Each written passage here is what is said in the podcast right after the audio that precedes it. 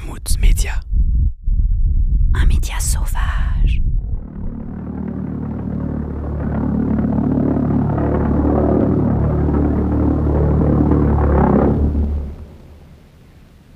Le début de, de l'invasion allemande euh, s'est caractérisé par énormément de violence. Dans un premier temps, Bruxelles s'était vraiment préparé à l'invasion, on avait creusé des tranchées et tout. Et donc le bourgmestre de Bruxelles a décidé un peu d'épargner euh, la vie des Bruxellois.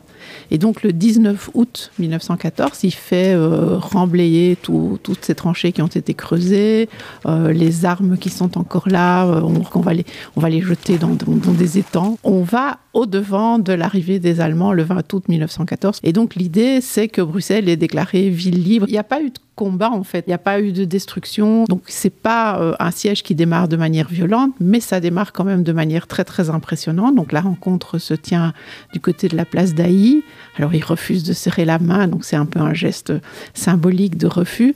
Et pendant des heures, les troupes allemandes vont défiler dans les rues de Bruxelles avec le bruit, les chevaux, la poussière.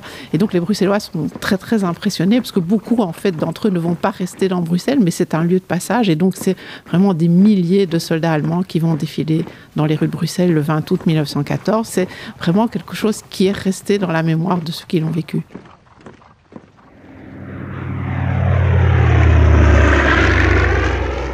En fait, en août 14, il y a plus de civils qui sont massacrés que de militaires. Donc c'est vraiment impressionnant.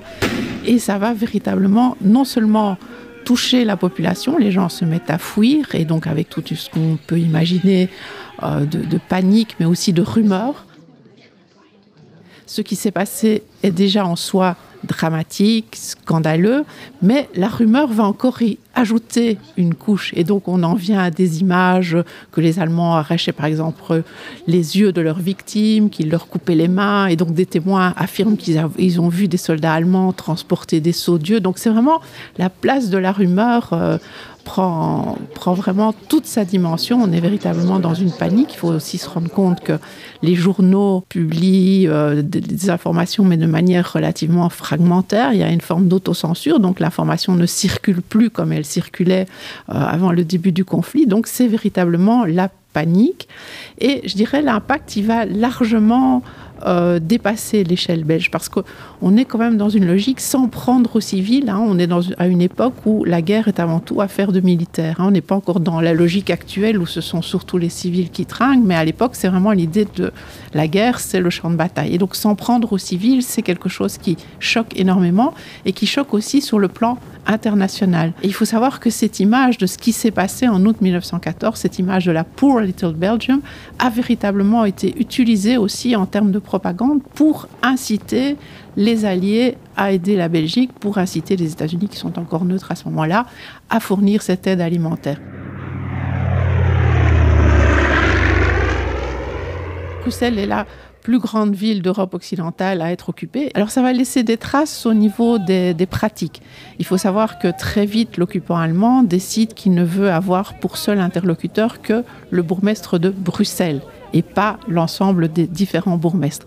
Et donc, on va faire fonctionner une instance qui existe depuis 1874, qui s'appelle la conférence des bourgmestres, et qui en fait se réunissait euh, de manière épisodique pour résoudre des problèmes en commun. Pendant la Première Guerre, cette conférence va être vraiment l'interlocuteur avec lequel les Allemands vont traiter, et en particulier, ils vont à chaque fois essayer de négocier exclusivement avec le bourgmestre de Bruxelles. Alors ce bourgmestre de Bruxelles en 1914, c'est un personnage tout à fait singulier, c'est Adolphe Max, et très rapidement, Adolphe Max, fin septembre 1914, va être arrêté, emprisonné. C'est vraiment la volonté des Allemands de montrer leur véritable visage, et donc très rapidement, ils vont toucher le premier citoyen de la ville de Bruxelles. Donc ça, c'est un moment qui a été très fortement ressenti.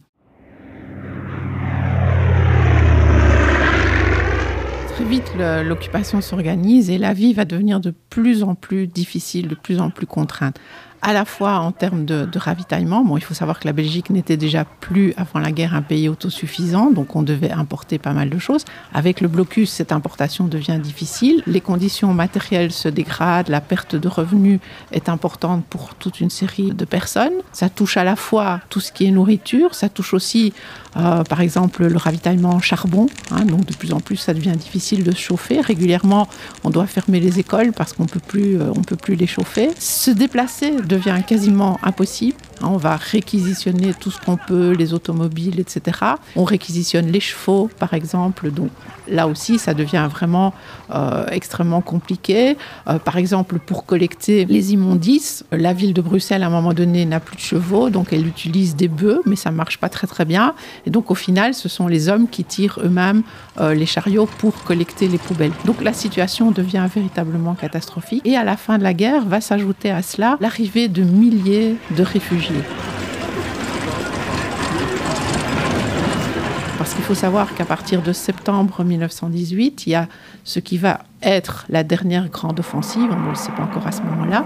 Et donc cette dernière grande offensive, elle va faire en sorte que des populations du nord de la France, mais aussi de l'ouest de la Belgique, des régions de Gand, de Bruges, vont être obligées de quitter leur domicile et vont arriver à Bruxelles. Et donc Bruxelles, qui comptait à peu près 750 000 habitants, va devoir nourrir à peu près 100 à 120 000 réfugiés. Donc il faut s'imaginer une ville qui depuis 4 ans a faim, a froid et voit arriver ces milliers de réfugiés.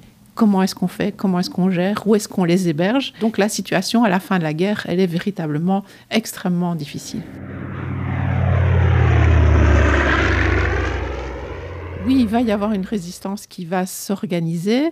Alors, une des formes que va prendre cette résistance, ce sont des journaux clandestins qui vont commencer à apparaître à partir du printemps 1915. Il va y avoir toute une série de titres. Bon, le journal clandestin le plus connu est la Libre Belgique, qui ne sera jamais véritablement démasqué, mais donc les Allemands vont véritablement pratiquer une chasse à l'homme pour essayer de retrouver à la fois ceux qui impriment, ceux qui distribuent, ceux qui écrivent euh, des articles. Ça, c'est une des formes de résistance qui va se développer. Et ensuite, il y a tout le renseignement qui s'organise, hein, la collecte, le mouvement des troupes, euh, les déplacements, etc.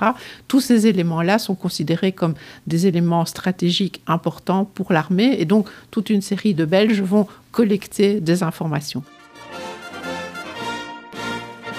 Lors des fêtes nationales, une série de, Bruxellois euh, essayent d'être inventifs et de célébrer malgré tout la fête nationale. Les Allemands vont obliger les, magasins à rester ouverts, hein, donc tout doit être ouvert. Et donc, par, je dirais, dérision, les gens décident de porter du vert tout vert. Hein, donc euh, c'est un jeu de mots sur. Euh, donc il y a des petits gestes symboliques comme ça qui sont perpétrés. Le 9 novembre 1918, l'Empire s'effondre et la République est proclamée en Allemagne. Et un peu partout, on assiste à des mouvements de soldats révolutionnaires. Hein. Il ne faut jamais oublier qu'en octobre 1917 a eu lieu la révolution bolchevique et donc ça a malgré tout marqué très fort les esprits. Et donc à Bruxelles aussi, on assiste euh, à partir du 9 novembre 1918 à la constitution d'un conseil de soldats, un soldatenrat. Et ce conseil des soldats veut essayer d'impulser un esprit de fraternisation avec la population belge.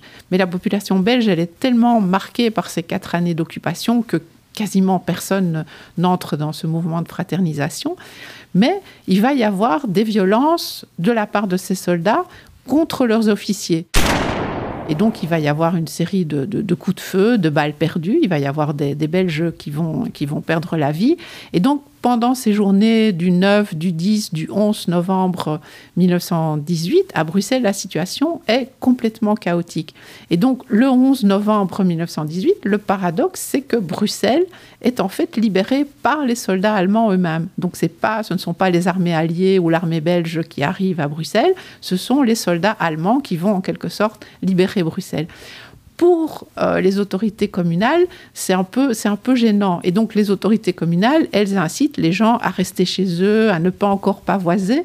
Et donc le premier grand moment de fête à Bruxelles, c'est pas le 11 novembre, mais c'est le 17 novembre. Le 17 novembre, qu'est-ce qui se passe? Adolphe Max, qui a profité de la confusion, du chaos qui règne en Allemagne, a profité pour s'enfuir et rentre à Bruxelles. Et donc le 17 novembre, il prend un bain de foule sur les balcons de l'hôtel de ville et il y a des milliers de Bruxellois qui viennent l'acclamer. Ça, c'est le premier grand moment de fête. Le deuxième grand moment de fête, c'est le 22 novembre 1918. Le roi Albert et la reine Elisabeth et les enfants royaux reviennent sur Bruxelles. Il y a tout un défilé à ce moment-là de troupes alliées, des troupes britanniques, des troupes écossaises. Je dis écossaises parce qu'ils défilent en kilt, y compris même des Japonais qui étaient du côté allié pendant la Première Guerre mondiale, des Français. Donc cette journée du 22 novembre, c'est à la fois un grand moment de fête, un grand moment de célébration militaire, et c'est une journée aussi très importante sur le plan L'après-midi se tient une séance au Parlement où euh, Albert Ier va prononcer un discours du trône et lors de ce discours du trône, il va annoncer des, changements tout à fait essentiels et dont le plus connu, c'est l'introduction du suffrage universel masculin. Et donc la Belgique, en quelque sorte, ferme la porte au 19e siècle et va petit à petit, progressivement entrer dans une véritable démocratie. Retrouvez tous nos podcasts sur Mammouth Media.